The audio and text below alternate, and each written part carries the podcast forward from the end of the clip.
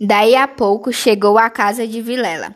Apesou-se, empurrou a porta de ferro do jardim e entrou. A casa estava silenciosa. Subiu os seis degraus de pedra e mal teve tempo de bater, a porta abriu-se e apareceu-lhe Vilela. Desculpa, não pude vir mais cedo. Que há? Vilela não lhe respondeu. Tinha as feições descompostas. Fez-lhe sinal e foram para uma saleta interior. Entrando, Camilo não pôde sufocar um grito de terror. Ao fundo, sobre o canapé, estava Rita, morta e ensanguentada. Vilela pegou-o pela gola e, com dois tiros de revólver, tirou o morto no chão.